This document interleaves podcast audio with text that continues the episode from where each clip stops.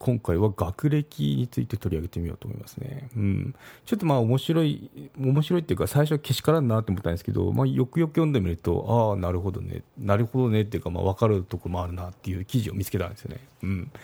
なんで、また概要欄の方にリンク貼っておくので、興味がある方は覗いてみてくださいなんですけど、なんかあの、概要言っちゃえば、フリーランスで、まあ、エンジニアなのかな。で、大きな会社と、その、取り、取引っていうか契約を結んだ時に、まあ、そのチームの人なのかな？チームの人なのか分かんないですけどその、まあ、どこの大学出身みたいな感じで聞かれたよっていうことでいまあ、未だに学歴ですかみたいなことを思ったんですよね。で、まあ、短い記事なんですけどその後にあのそうですね、まあ、そういうのも分かるなっていうようなことがあったのでシェアしてみようと思いますね、まあ、その学歴に注目すると、まあ、未だに学歴を気にする会社ってどうよっていうことを思ったんで、まあ、私の考えを含めつつ紹介していこうと思いますね。うん、そう。大きな会社と、まあ、契約が取れてでフリーランスで SE 常駐したのかな。っていう時にその横の席の人か分からないですけど、まあ、どこの大学出身ですかって聞かれたのは、まあ、その前時代的な話ですよね、なんか学歴今、今のこの令和の時代に学歴ですかとかいう話だと思うんですけど、まあ、一方にそのあのそこでちょっと頭に私も血が上るタイプなんで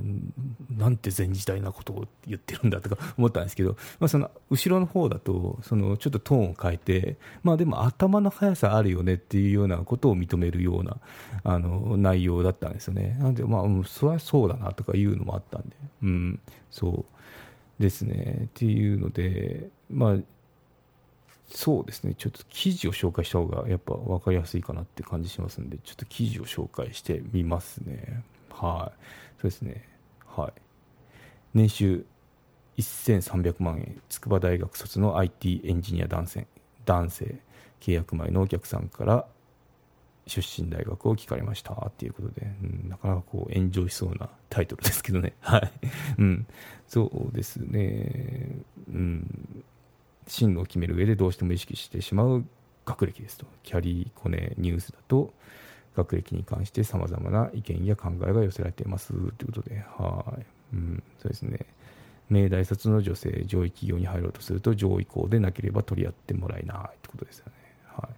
東京都の30代男性は筑波大学卒大学院卒ですね、はい、現在は個人事業主の IT エンジニアですということで、年収は1300万円も稼いでいるので結構ですね、はい、男性は個人事業主として仕事をする中で契約が決まる前のお客さんからわざわざ出身大学について問い合わせ問い合わせを受けたことがあると言いましたということで、はい、ある程度の学歴がなかったら信用がなく契約がなかったと思いますっていうことを言ってますね。はい。で、もう一人ですね、東京都の20代女性、商社正社員の方ですね、うん、名古屋大学卒の方ですね。はい。自身の就活経験から上位企業に入ろうとすると、やはり上位校でないとまともに取り扱ってもらえなかったってことですね。うん、まああのいまだにあるのかなってちょっと微妙ですけど私の時は、まあ、アラフォーなんですけどアラフォー世代の時はうんちょっとまあでも会社によるのかなって思いますね、うん、上位校だからとか門前払いっていうのはない、まあうん、場所によると思いますね。私、ちなみに日本銀行受けましたね。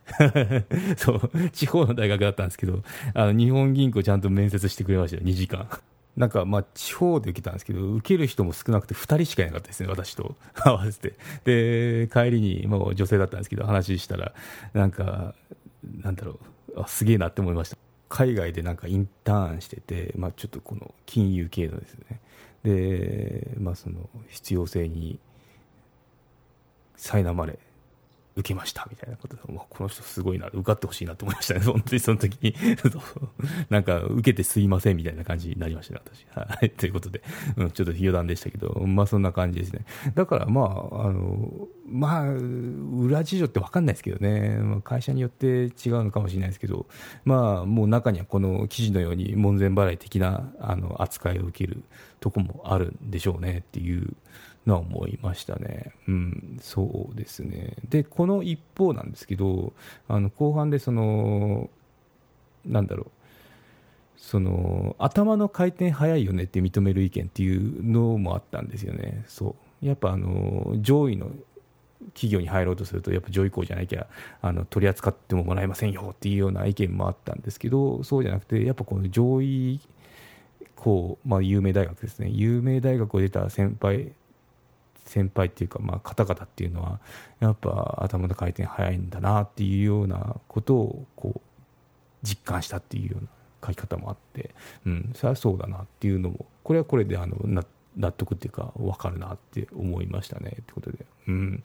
そうでですね。よく学歴は関係ない本人次第だって言いますけどやはり大学で養ってきた努力とかは高卒では手に入れられないものがあると痛感しましたっていうようなあの沖縄の方だったかな、うん、お話が載ってましたね。はい、ということでここで私の考えなんですけど、うん、出身校を気にする、まあ、風潮についてですね、まあ、先ほどから言ってる通りあの社風によるかなって思いましたね。うん、官僚的な会社、まあ、大企業とか、まあ、大企業じゃなくたっても官僚的なところってあるんですけど、なぜか。そうまあ、気にするとこってあるあるよねって思いましたね。私が経験した会社だっても、やっぱあのあるかなって思いますね。うん、で、大きなとこだっても、まあ、その大企業ですね、まあ、そもそも採用時に、今、あの履歴書にその学歴記載欄ないとこって増えたりしますよね。っていうのもあって、まあ、そもそもあの学歴なんですかっていうようなとこもあるんですよね。うん、そう。なんで、リンクドインとかフェイスブックで友達になって、ああ、こんな有名大学だったんですね、大々君みたいな、大々さんみたいな、いうこともありますもんね、実はそうなんですよとか言って、うん、そう。後で気づくって結構ありますね、その、うん、フェイスブック、まあ、SNS ですね、SNS で、ああ、すげえって思うことあります。そう。でもそのくらいですね、まあ、私個人の意見としては、うん、どこそこ出たからああ頑張ったんだねってそっちの方に思いますね、うん、なんかこう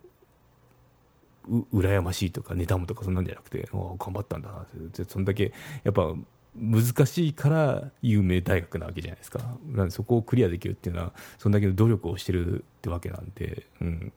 そう普通に称賛ですね。すげえって感じですごいなとか、まあ、その努力に対してすごいなですね、うん。はい、でそうですね。ちょっと余談があるんですけど、うん。まあ、その官僚的な会社って先ほど言ったんですけどリアル官僚にやったことがありまして 私。